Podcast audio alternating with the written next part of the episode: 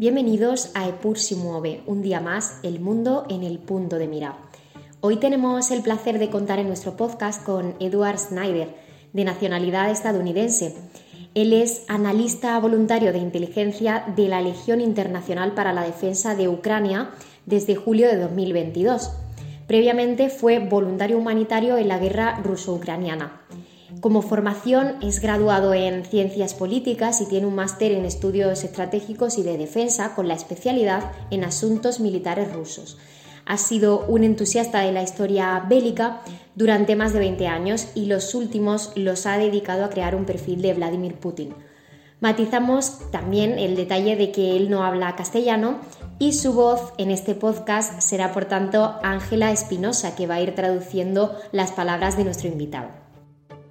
Los que nos acompañáis en Ipus Mueve desde los inicios reconoceréis este nombre, ya que Ángela Espinosa fue la primera invitada a nuestra sección de entrevistas, allá por septiembre de 2020, cuando nos hablaba de la situación de Bielorrusia o Belarus tras las elecciones de agosto de 2020. Ángela es investigadora, escritora y experta en lenguas eslavas y actualmente trabaja en la Universidad de Varsovia en la Facultad de Lingüística Aplicada. Está muy implicada en la ayuda voluntaria en el conflicto ucraniano a través de la traducción de documentos genéricos, textos literarios de autores ucranianos al castellano para dar a conocer su cultura, ayuda humanitaria y también logística. Buenas tardes Ángela, buenas tardes Eduard.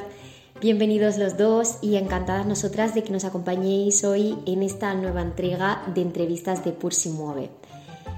Eh, antes de empezar, tanto Julia como yo queremos comunicar un punto importante a todos los oyentes de este episodio. Y es que Epursi Mueve, como bien sabéis, es un podcast independiente que no se posiciona ni compromete con ninguna ideología política. Tratamos de aportar información objetiva e interesante que permita a quien lo escuche extraer conclusiones propias y también puede formarse una opinión sobre una temática de naturaleza internacional. En esta ocasión, como estamos tratando con una persona que, como decíamos previamente, pues ha participado militarmente en un conflicto armado en curso, que es el caso de la guerra de Rusia y Ucrania, eh, comprendiendo lo peculiar y delicada que es la situación de esta entrevista, creemos muy necesario aclarar ese detalle antes de dar comienzo a la ronda de preguntas. Entramos ya sin más dilación en contexto y en el episodio de hoy de esta semana vamos a poner especial atención en aspectos estratégicos de la guerra ruso-ucraniana y en la Legión Internacional para la Defensa de Ucrania que ya mencionamos justo al inicio. Os estaréis preguntando qué es esto. Pues bien, esta legión es una unidad militar compuesta por voluntarios extranjeros, creada por el gobierno ucraniano a finales de febrero de 2022, para la defensa de Ucrania contra Rusia en el marco de la invasión rusa de Ucrania. A principios de marzo de este año, varios días después de su creación, la Legión ya contaba con unos 20.000 voluntarios de 52 países de todo el mundo, que se disponían a luchar en suelo ucraniano y queremos conocer este cuerpo, profundizar en cuestiones como la realidad del campo de batalla y la estrategia militar a nivel más técnico, aprovechando el hecho de que nuestro invitado es un experto, por supuesto, en dicho campo. Eso es, eso es lo que, lo que vamos a hacer exactamente hoy. Entonces, Eduard, ¿qué es exactamente la Legión Internacional para la Defensa de Ucrania? ¿Qué labor desempeña y qué perfil de personas la componen? Um, okay, so the International Legion bueno, pues la Legión es eh, realmente una formación militar creada el 25 de febrero por el presidente Zelensky para pedir a la comunidad um, internacional enviar ayuda militar a Ucrania, en este caso en forma de personal.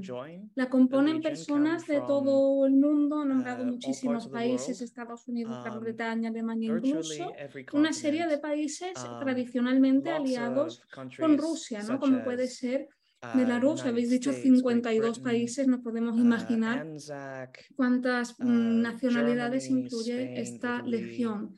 El perfil actual uh, de un legionario de la Legión Internacional para la Defensa de Ucrania es una persona con experiencia de combate, esto um, ahora mismo es obligatorio, ya que el objetivo es asegurarse de que la Legión uh, sea una fuerza de combate efectiva. Y no son personas que hacen guardia con fusiles de asalto por la calle y van andando, son eh, militares uh, excelentes, expertos en primera línea de combate to to be top notch in order to be able to carry out their duties.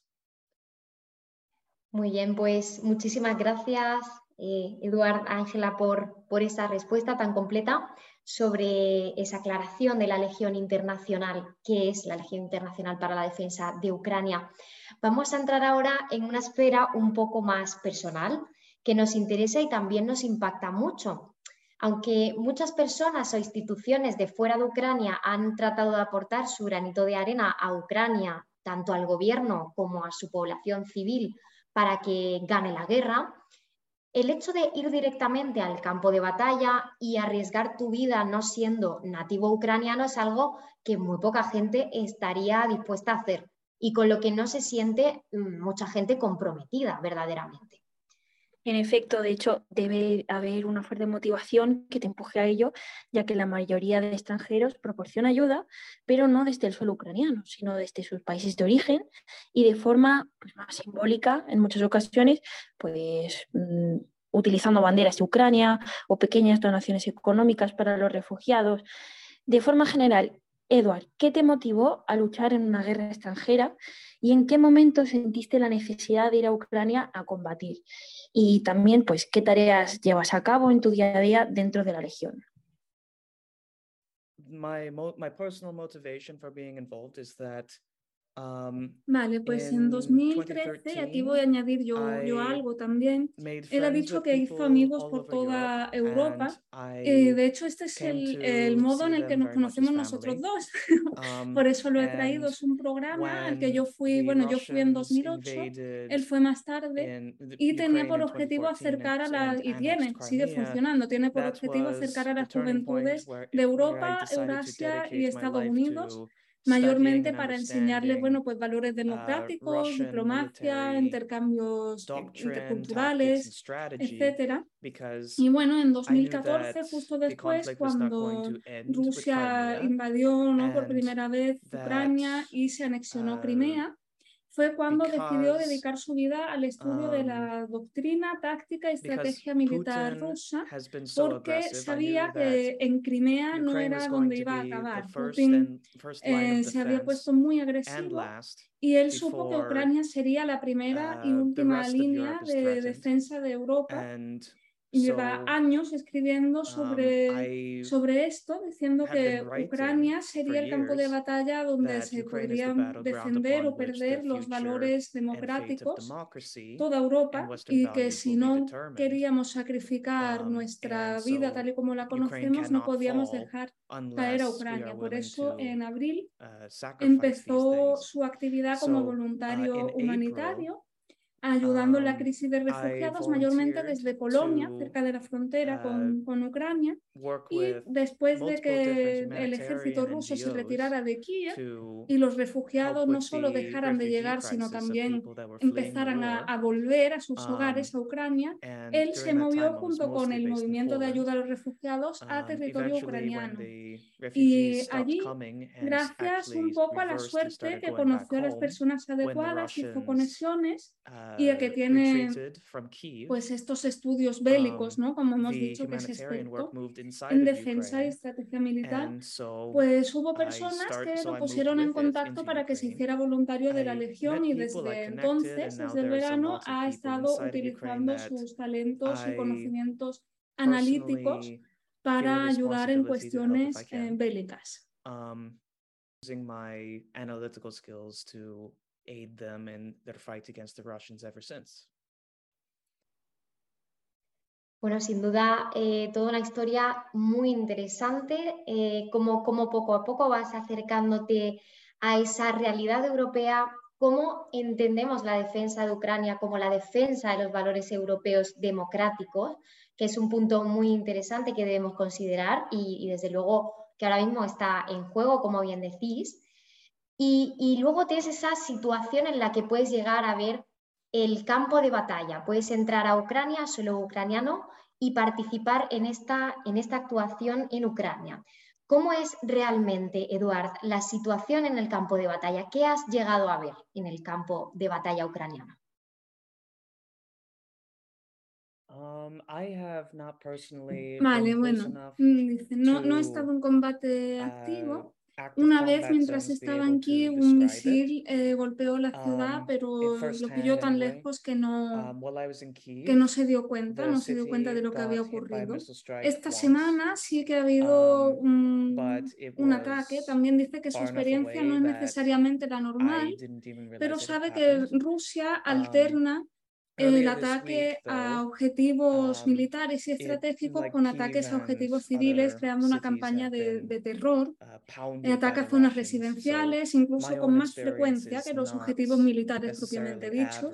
Pues eso, zonas uh, residenciales, centrales energéticas, um, hospitales, convoys y organizaciones humanitarias, y tiene por objetivo afectar a la moral de la población civil. Pero como no tiene la misma munición que cuando empezó la guerra, ya parece ser que no son efectivos ni los ataques a objetivos estratégicos ni los ataques a, objetivos civiles. La población sigue en pie, aunque la situación es cambiante siempre. Considera que ha tenido suerte de no haber visto mucho con sus propios ojos. Ha tenido amigos que han estado muy en peligro con misiles y um, aviación rusa. Hace un par de semanas, uh, una ONG con la que trabajó como ah, voluntario sufrió un golpe directo uh, donde murieron, por desgracia, docenas de um, civiles, por lo cual nadie que participe en este conflicto está um, nunca muy, muy alejado ¿no? del peligro y de la tragedia.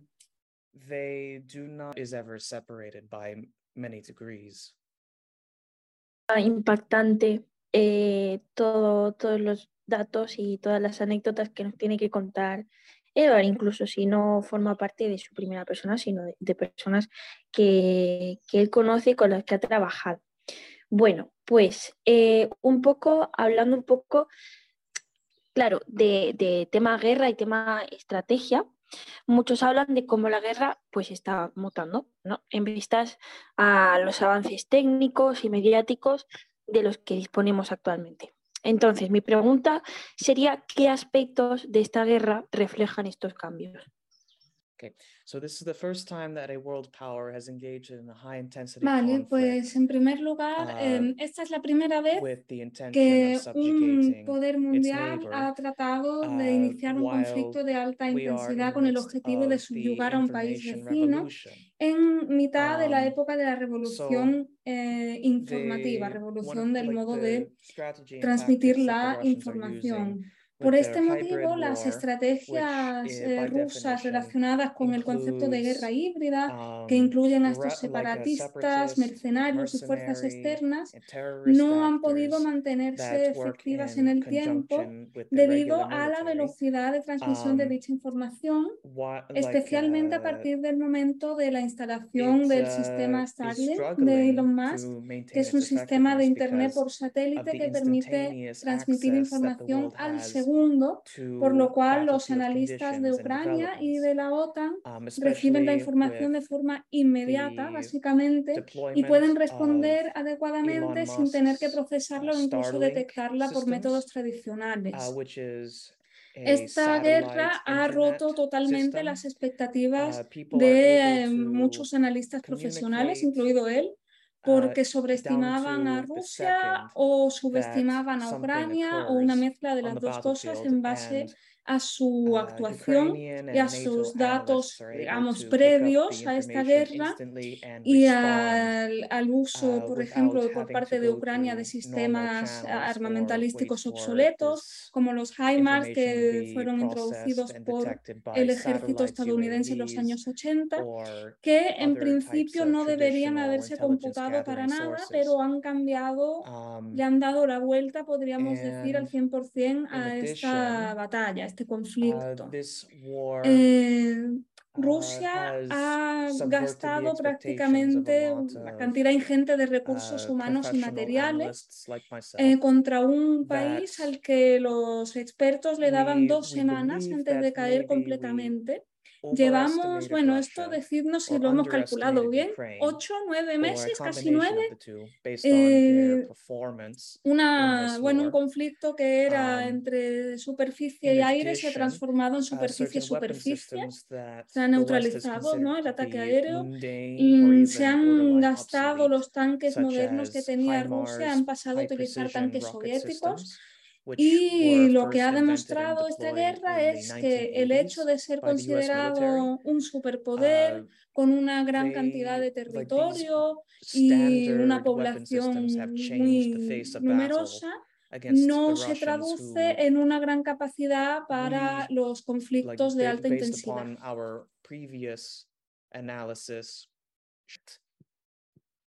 Pues muchísimas gracias por esa respuesta tan completa. Efectivamente, hablamos de ocho, meses aproximadamente de guerra, desde febrero, finales de febrero de, este año. Y bueno, ese, ese, detalle tan interesante de la guerra híbrida que hemos introducido aquí, el conflicto también de alta intensidad y de cómo numerosos medios y analistas habían llegado a subestimar la capacidad ucraniana para defenderse de la ofensiva rusa, eh, es desde luego algo que nos sigue sorprendiendo todavía y, de lo cual vemos cambios constantes en, esa ofensiva de guerra. Aquí vamos a pasar ahora a una parte de la entrevista más centrada en la operación militar. Nos interesa mucho saber por qué Putin no llama guerra a, a, este conflicto. Lo ha llamado, todos sabemos, en los medios, operación militar especial, algo por el estilo, ¿no? ¿Cómo ha sido esa operación militar especial que, dice Putin que está llevando a cabo en suelo ucraniano? ¿Cómo ha sido fase por fase? También cómo, cómo, va el, contraataque del otoño que se está planteando ahora y en general cuáles son esos rasgos generales de la, de la operación militar en Ucrania. So the reason why it is called special military operation is uh, because the, second the narrative that Putin is having to use Vale, primeramente, ¿por qué se llama a este conflicto una operación uh, militar especial, efectivamente, y no una guerra? Eh, dos razones. La primera es que la narrativa que Putin vende uh, a especialmente los extremistas rusos y la coalición que tiene eh, para conservar el poder es que, primero, Ucrania está siendo controlada por un grupo de neonazis que oprime al pueblo ucraniano, que además en realidad son rusos. Y además que el ejército ucraniano es tan inferior al ruso que no se necesita una verdadera guerra para subyugarlo. Esta narrativa el pueblo la acepta mucho mejor ya que no siente que este conflicto le afecte uh, personalmente. También que se han aprobado leyes en Rusia que prohíben referirse a este conflicto como guerra en público, bueno, en los medios sobre todo, y que ha habido um, arrestos de personalidades mediáticas, periodistas, por haberlo hecho así. Y bueno, con esta narrativa más eh, ligera, pues el pueblo puede ignorar o incluso apoyar este conflicto. Y legalmente, legalmente además, existen en Rusia ciertos pasos que el presidente, en este caso Putin, debe seguir para mm, comenzar una guerra uh, verdadera, ¿no? La declaración de guerra, la movilización de la población, lo cual incluye conscripciones, eh, la ley marcial, por lo tanto esto rompería el estado de normalidad que uh, tiene el pueblo, que es impopular, obviamente, por lo cual Putin siente que actúa con mayor impunidad siempre y cuando pueda evitar eh, llegar a este punto. Um, eh, vale, vamos a hablar de los primeros días de la guerra, cuando Rusia se propuso el objetivo de realizar y completar una operación centella uh, atacando el este, el sur y desde el norte, desde el territorio de, Belarus, de hecho, con el objetivo de capturar la capital que es Kiev. Y en efecto, uh, al cabo de 48 o 56 horas, eh, los soldados rusos uh, alcanzan eh, la zona de las afueras de Kiev y piensan que en dos semanas podrán cumplir su objetivo de arrestar al presidente Zelensky, instaurar un gobierno marioneta que tome control de Ucrania y finalizar su operación centella. Eh, sin uh, embargo, el ejército ruso al llegar casi a Kiev deja de avanzar y se queda estacionado porque el foco de la operación militar pasa al este, ya que este frente estaba sufriendo desde el punto de vista ruso una situación peor con los combatientes del Donbass, ¿no? que como sabemos es una región separatista que uh, incluye eh, las repúblicas populares de Donetsk y Lugansk, que es mm, algo complicado que quizá podamos expandir en otro momento. Por lo tanto, esto es un acto político equilibrista mal ejecutado, porque al intentar atacar estos tres frentes a la vez, recordamos el este, el sur y la capital, eh, no consigue un éxito, el éxito esperado en uh, ninguno de los tres. Al estacionarse al norte de Kiev, um, durante suficiente tiempo, lo que ocurre es que los ucranianos se preparan y comienzan un contraataque para uh, el cual el ejército ruso no estaba preparado y se retira de nuevo a Belarus. Entonces es cuando se revelan um, las intenciones verdaderas del uh, ejército ruso, que más que estar librando una guerra de liberación, eh, está dejando a su paso eh, zonas de enterramientos masivos, eh, pruebas de tortura, genocidios, saqueos, violaciones y crímenes de guerra de todo tipo, lo cual desmiente la imagen que pudiera tenerse del uh, ejército ruso como una fuerza militar moderna y civilizada y que se repite en todos los sectores ocupados durante cualquier espacio de tiempo por el ejército ruso, especialmente en aquellos uh, en los que los rusos tuvieron la oportunidad en algún momento de instaurar eh, alguna, algún tipo de administración uh, política o militar de ocupación. Eh, hablamos de Kharkiv, Donetsk, Lugansk, Kherson, Zaporizhia. Uh, Zaporizhia tenemos que analizarlo por separado, ya que en ella se encuentra una planta nuclear de gran importancia, como creo que todos sabemos, uh, ¿verdad? Eh, y el objetivo de los rusos con esta uh, planta nuclear era desconectarla del sistema energético ucraniano, conectarlo al ruso, con lo cual han tenido un éxito mm, que podemos llamar limitado. Esto es eh, uh, difícil técnicamente de por sí el hecho de secuestrar a los técnicos de la planta nuclear interfiere también con su trabajo.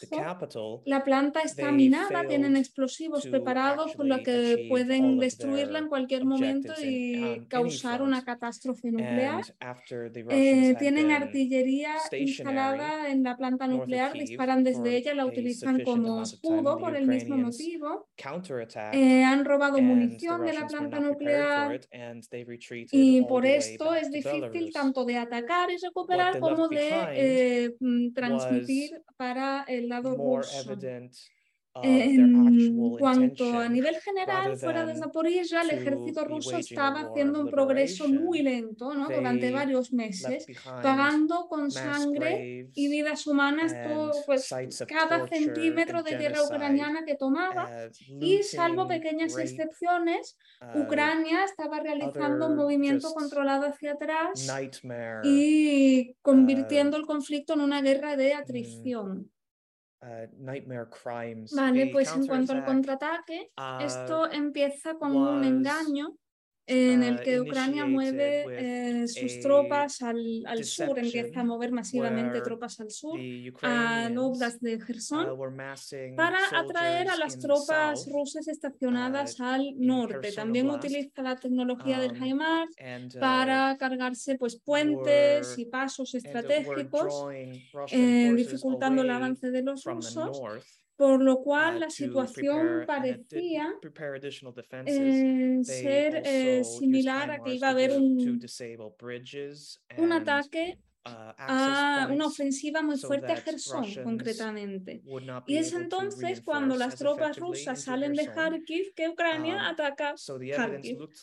Y los rusos eh, empiezan a retirarse, siguen en retirada hasta el día de hoy, dejando millones y millones de dólares uh, en vehículos, equipación etc. En cuanto a Gerson, también se está llevando a uh, cabo un, un contraataque allí, pero mucho más controlado y no tan rápido como en Kharkiv, que va muy bien.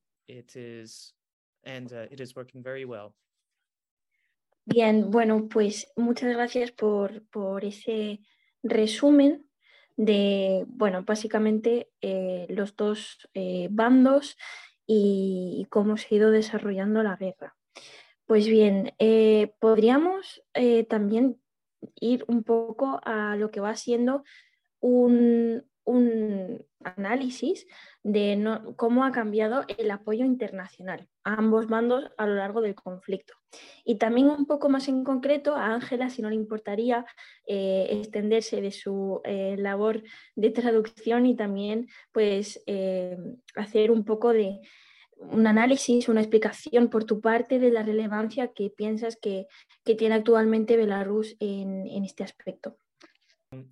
So early in the war, there was the international response was. Vale, pues al principio uh, la respuesta internacional fue muy delicada. Hubo um, varios llamados a denunciar el comportamiento agresivo de Rusia, pero se daba a Ucrania por una causa perdida y no um, había ningún interés en prestar uh, apoyo militar a Ucrania, ya que Occidente, digamos, creía en la narrativa um, de la guerra de dos semanas y que Ucrania iba a perder, ¿no? Eh, sin embargo, la respuesta humanitaria fue muy pro-ucraniana. Polonia uh, abrió sus fronteras a los refugiados. Europa Occidental también ha recibido una um, gran cantidad de personas desplazadas de uh, Ucrania. Y tras el sitio de Kiev, que terminó con la derrota de los rusos, uh, comenzó a verse de otro modo la opción de prestar ayuda militar a Ucrania, en principio cosas pequeñas, uniformes armas de bajo calibre y a cuanto, cuanto más éxito tenían los ucranianos en la um, defensa de sus tierras, más dispuesta estaba, por ejemplo, pues la OTAN a prestar ayuda, lo cual ahora pues ha incluido uh, artillería, vehículos, HIMARS, jets, tanques, etcétera, etcétera, etcétera. Y lo que es más, después de los ataques barbáricos que se han dado estas semanas eh, contra la población civil, eh, misiles ¿no? por parte uh, de Rusia, como respuesta directa al uh, ataque al puente, de la, al puente uh, que unía la mm, península de Crimea con el territorio de, de la Federación Rusa. Um, Alemania ha estado empujando la creación de una red misil de defensa en el cielo de uh, Ucrania para proteger a la población uh, de estos mm, ataques. Y esta ha sido la tendencia. Cuanto más éxito ha tenido el ejército uh, ucraniano, más apoyo ha recibido de Occidente y más apoyo ha um, perdido Rusia del que pudiera tener en un principio con cada día que ha continuado el conflicto. Ukrainian cities support. And the Russians lose more, lose more every day.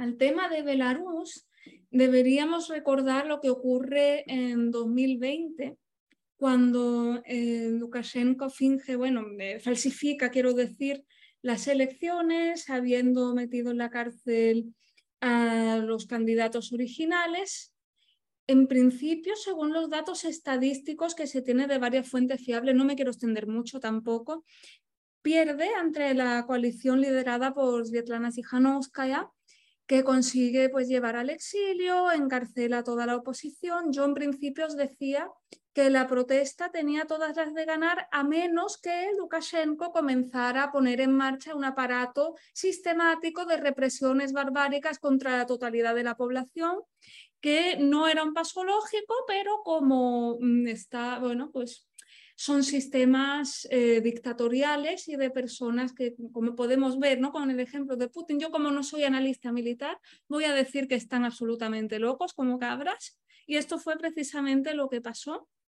Las represiones siguen eh, se han desbandado todas las organizaciones habidas y por haber, no solo, por ejemplo, el Centro de Derechos Humanos Viasna, liderado por el reciente Premio Nobel de la Paz eh, Bialatsky, sino también organizaciones como la Unión de Escritores Belarusos o la Organización de Defensa de las Aves eh, de la Patria, ¿no? que son ornitólogos, pero también los han desbandado, valga el, el juego de palabras, y Bueno, gracias a la resiliencia del pueblo belaruso y a que si no las protestas abiertas, sí la actividad partisana está activa hoy en día, dándole información al ejército ucraniano y a la comunidad internacional sobre los ataques y los misiles que se planean lanzar desde territorio belaruso ¿no? y el sabotaje de las vías de tren, por ejemplo, importantísimo. En Ucrania ha tenido más tiempo del que hubiera tenido si la protesta se hubiera doblegado mucho antes ha tenido más tiempo de prepararse para el conflicto. De Ucrania sí es cierto que se estaba preparando. El ejército ruso pues, tiene grandes números de tropas y equipación, bueno, cada vez menos, pero los tiene en territorio belaruso, por lo que muchos expertos hablan de una ocupación que, bueno, para los fans de la historia de España, quizá lo que hizo Napoleón para llegar a Portugal, ¿no? Ya estaba el ejército allí, pues ahí se queda. Eh, si podemos compararlo salvando las distancias. ¿no? ¿Qué papel tiene? Bueno, pues eh, la oposición democrática o diríamos la presidente legítima, Svetlana Tsikhanouskaya, va a abrir una misión en, Bélgica, ¿verdad? Y está, apoya a, a, Ucrania, obviamente. La comunidad intelectual de Belarus apoya a Ucrania. La población civil, en su gran, gran mayoría, apoya a Ucrania y es muy tenue el, apoyo real que pueda tener en Belarus entre eh, las personas de a pie, ¿no? llamémoslo, o incluso en el ejército, que esta es la razón por la cual Lukashenko permite que se lancen ataques desde su territorio, o hasta ahora ha podido evitar, ¿no? Ha podido evitar la entrada directa del ejército belaruso en conflicto, porque una orden de este calibre puede tener eh, ramificaciones impredecibles. El ejército, viendo el batacazo de los rusos, puede negarse a ir, puede darle un golpe de Estado, puede, pues no sabemos, ¿no? Puede despertarse de nuevo el resto que queda de la población civil. Belarus está en una situación penosa y me, me duele decirlo, pero espero que más o menos ¿no? con esto quede más o menos clara la, situación, ¿no? que si bien se considera técnicamente eh, parte del lado agresor, no es tanto el pueblo belaruso, ¿no? incluso entre el pueblo ruso era mayor en un principio el apoyo a esta operación militar, ahora ya hablaremos, ¿no? Mm, esto no representa el sentir de las personas belarusas que, que siguen apoyando, sobre todo desde las diásporas, el espíritu de la revolución de 2020. Sin duda, muy, muy, muy interesante todos esos puntos que nos comentabais. Llama mucho la, la atención cómo bueno, lógicamente ha ido creciendo ¿no? ese apoyo occidental a, Ucrania a medida que el ejército ucraniano iba ganando posiciones y mejorando su situación en conflicto. Tiene bastante sentido. Y luego, muy bueno el punto de, cómo Lukashenko ha de mirar muy bien qué estrategia seguir de aquí al futuro. Estos días salían medios de comunicación eh, todas estas esos dilemas internos que tiene Bielorrusia con su ejército, si debe introducirse directamente en el conflicto o no hacerlo. En cualquier caso, eh, sí que es un, régimen que, está ahí, como decíamos, de manera un poco satélite de Rusia y que veamos hacia qué deriva eh, se, posiciona finalmente en el conflicto ucraniano. Em, pasando un poco más al futuro de este conflicto que estamos comentando, Eduard, nos interesaría mucho conocer cuáles son tus predicciones acerca de cómo va a finalizar la contienda. ¿Cómo crees que, puede acabar todo este conflicto de Rusia y Ucrania? Um... okay.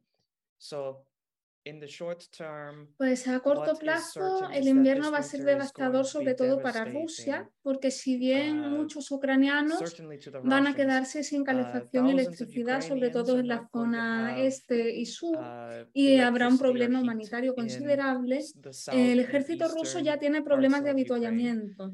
Por lo cual, el general invierno, ¿no? como suelen decir los rusos, irónicamente va a estar del lado ucraniano esta vez y va a tener un, un impacto sobre cuándo, cuánto va a durar la guerra.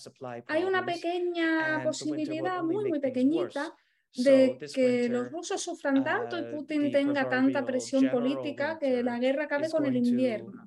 Aunque lo ve poco probable y la expectativa más uh, realista sería que entráramos en el 2023, um, pero lo que sí sabemos ya seguro es que Ucrania va a ganar, incluso aunque a Rusia se le ocurriera utilizar armas nucleares.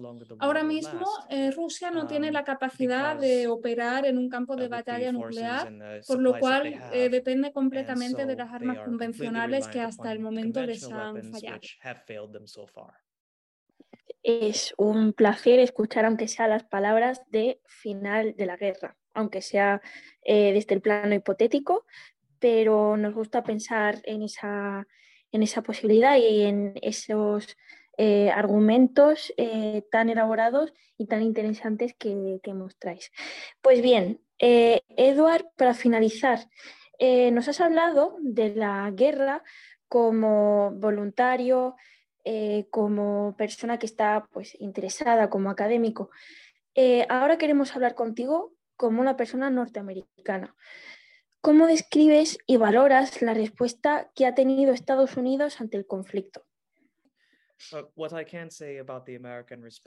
Vale, pues eh, dice que Estados Unidos se ha dedicado a asegurar el éxito del ejército ucraniano con las armas que le ha proporcionado, uh, especialmente los HIMARS, que han sido decisivos en uh, darle la vuelta a la guerra, ya que permiten la destrucción de todo tipo de objetivos como cuarteles, reservas de munición, puentes, uh, concentraciones de tropas, con un mínimo de daños colaterales. Estos ah, daños colaterales, recordemos, en tierra uh, ucraniana. Nunca va a decir que es suficiente porque más siempre es uh, mejor, pero Estados Unidos se ha comprometido a dar más y más sistemas armamentísticos a Ucrania um, y todos los ucranianos están agradecidos a los Estados Unidos por um, su papel en esta guerra que ha sido trascendental. muy interesante ver también tu opinión a nivel, digamos, como nacional eh, estadounidense. Eh, desde luego sí que no se puede poner en duda la, aportación de Estados Unidos con armamento, etcétera, a este conflicto de parte de Ucrania.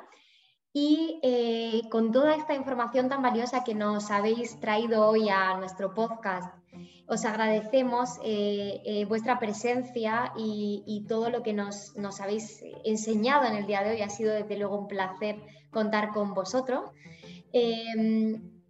A todos los oyentes, esperemos que os haya gustado mucho este tema. Seguro que estáis deseando conocer todo lo que os contamos aquí porque eh, el hecho de tener la posibilidad de contar con una persona que ha estado directamente en suelo ucraniano experimentando todo el conflicto desde muy cerca es algo único, es una oportunidad que no podemos encontrar diariamente y por eso tenemos que aprovechar toda esa valiosa información que nos ha aportado Edward y por supuesto también Ángela en el día de hoy. Muchísimas gracias, Eduard Ángela, de nuevo, y muchas gracias a todos los oyentes de Pulsi Mueve. Nos vemos la semana que viene, aquí siempre en nuestro podcast, Pulsi Mueve. Gracias a vosotras siempre. Sí. Ah, ah, ah, igualmente.